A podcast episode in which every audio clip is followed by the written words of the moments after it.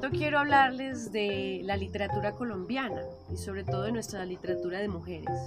Quiero presentar este ejemplo de 17 cuentos colombianos del Instituto Colombiano de Cultura, donde tan solo existe una mujer dentro de la antología, una cuentista. Esto curiosamente pasa en todas las antologías colombianas, muy pocas mujeres son publicadas, muy pocas mujeres son tenidas en cuenta dentro de estas antologías, digamos, canónicas, nacionales o con inversión pública.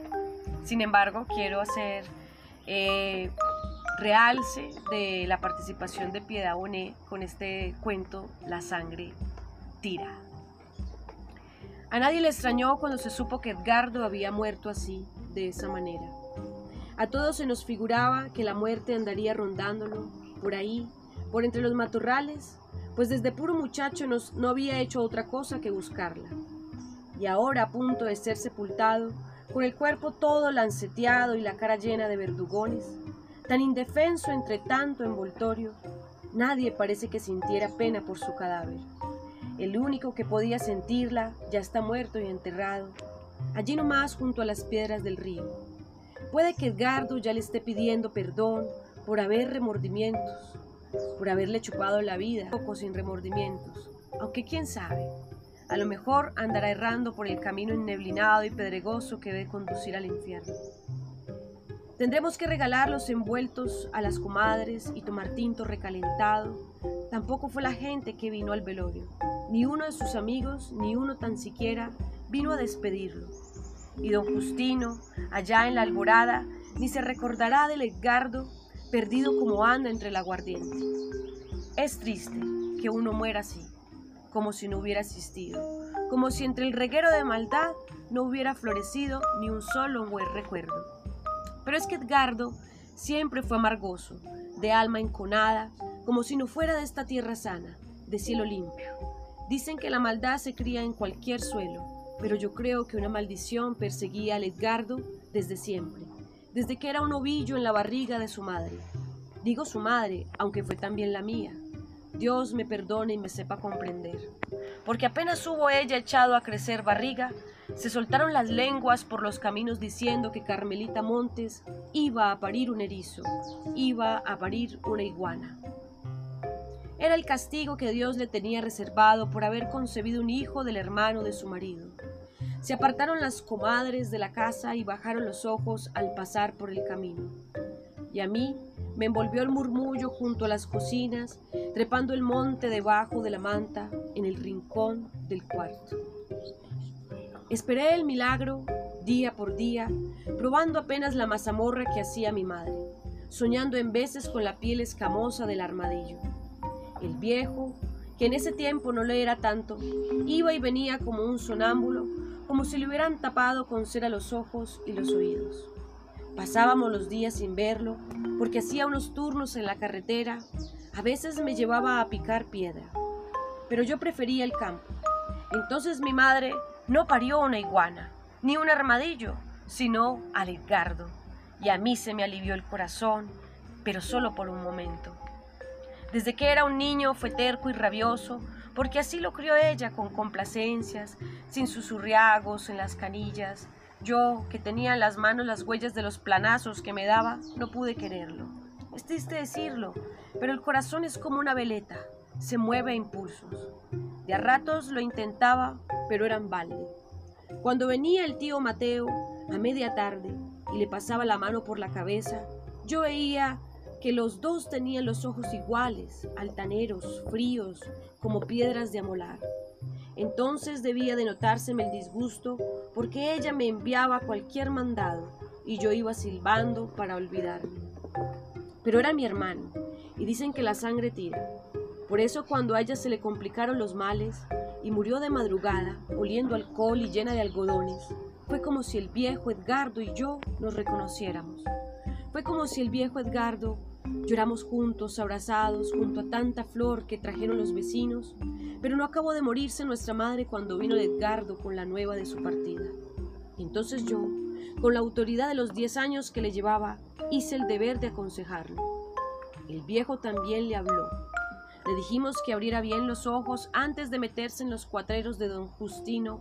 Él sabía que el viejo era como una esponja, hinchada de la sangre que había chupado de sus compadres. Poco a poco, como quien no quiere, había ampliado sus tierras con amenazas. Al primero que no se le aflojó el culo y esperó armado contra las alambradas. Al viejo Hermencio lo encontraron entre la cañada, todo agujereado. Y ahora don Justino se las traía con cuatro matones con escopeta, escupiendo tiros al aire. Le hablábamos claro al Edgardo, con el corazón y la cabeza, pero era terco y rabioso, y en vez de escuchar, se fue escupiendo la tierra. De ahí para adelante nos fueron llegando noticias que el Edgardo andaba por la enramada con otros cuantos amenazando a los liberales. Eran órdenes de don Justino, o se era conservador o se abandonaba la tierra. Nosotros, que no éramos nada ni sabíamos de política, dormíamos tranquilos. Casi no lo nombrábamos al Edgardo, pero el viejo no lo olvidaba. Lo supe cuando vinieron a contarnos del primer muerto que se echó a espaldas. Fue a una cantina, dijeron cuando Edgardo empezó a malpabriarse con un compinche por una puta que llamaban la soqueta. Entonces, sin saberse cuándo, el hombre aquel le soltó de una vez y delante de todos lo que hacía veinte años callaban las comadronas, que esperaron ver nacer una iguana. Pero las palabras se le descuajaron con el machetazo que le atravesó el pescuezo y le congeló la mirada. Oyendo esto el viejo se puso a llorar con un llanto que encogía la piel, que daba lástima. Creo que ahí empezó a morirse, porque con los días el pellejo se le fue amarillando y pegándose los huesos, y dio a despedir un olor como a enfermo, de alguien que se está pudriendo. Edgardo duró dos días perdido, y al tercero cruzó el pueblo borracho, armado, tambaleándose en el caballo. Ya era entonces mucha gente de esa que llaman prestante, había agarrado sus cotos y cogido para otros rumbos. También algunos compadres de la esperanza cogieron el monte, decían que se venía la violencia, pero como nosotros no entendíamos de eso, ni de azules y colorados, seguimos dándole a la cementera, doblando el espinazo sobre la tierra. Entonces aparecieron sobre la loma, eran como siete de a caballo y bien armados. Se llegaron primero hasta la casa de la comadre de Telvina, que recién había enviudado. Como eran cobardes, iban primero donde las mujeres les dieron el primer aviso, ella y su hija Margarita, que era medio atolondrada. Contestaron que iban a quedarse, simplemente porque no tenían para dónde irse. No habían pasado nunca los linderos del pueblo. Además, era su tierra, trabajada por sus propias manos y la del difunto Matías. Ellos las oyeron como quien oye rezar y volvieron al siguiente día. A todos nosotros empezaron, empezaba a correr por la sangre la la cólera y la rebeldía. La ira nos hacía temblar las manos, nos impedía trabajar. Ellas entonces lloraron y suplicaron. La comadre Telvina se arrodilló a los pies de los asquerosos. Aquellos malditos empezaron a romper las tazas de losas, los catres y los colchones. Y arrastraron por el suelo a Margarita. Dicen que el primero que la violó fue Edgardo Montes, el hijo de Carmelita Montes. Entonces mi padre y yo afilamos los machetes y esperamos con la puerta abierta que llegaran. No tuvimos que hacerlo mucho. Hacía una luna fría que llenaba el cielo con su claridad. Los oímos venir desde lejos y salimos a la puerta a esperarlos como hombres que éramos. Llegaron pues, venían encapuchados, los muy cobardes, pero en el mismo infierno, en la más tenebrosa oscuridad, yo hubiera descubierto sus ojos altaneros. Era el último y tenía el cuerpo como entelerido, medio encorvado, como si todavía lo rozara la vergüenza. No fue sino escuchar su silencio para reconocerlo. El viejo debió de señalarlo desde su interior pues las gentes atadas a la muerte pueden adivinar los pensamientos de los otros. Edgardo no tuvo que usar el machete ni la escopeta para rematar lo que hacía ya años había empezado. Cuando corríamos entre la trocha, envueltos en la humareda, aunque la muerte se iba cuajando en los huesos del viejo, yo iba silbando bajito, pero no para olvidarme. Es tan larga esa noche que la enterré con mi padre junto al río por la mañana.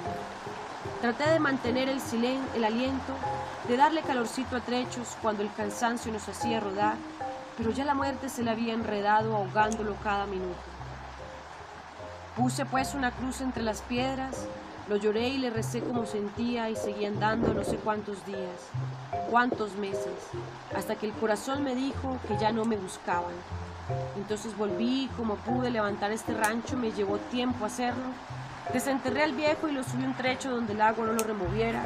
Y como yo yo mismo envejecía, me conseguía Chava, una muchachita de buena cara que me hiciera de comer y me diera hijos. Poquito a poco empezamos a amasar lo que parecía la calma.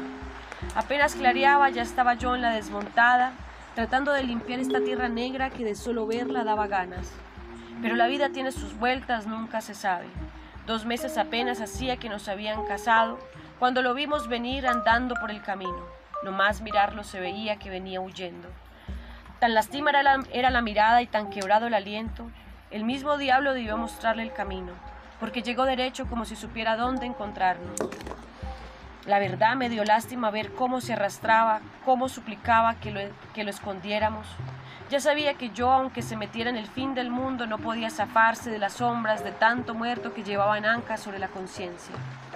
Así que le di una estera y una manta, pensando también en que era mi hermano y que algo de su sangre había de tener. Daba pena para verlo como un animal acosado, oteando la línea del monte, abriendo y cerrando las narices, como si en el aire de la tarde le vinieran las señas de sus perseguidores.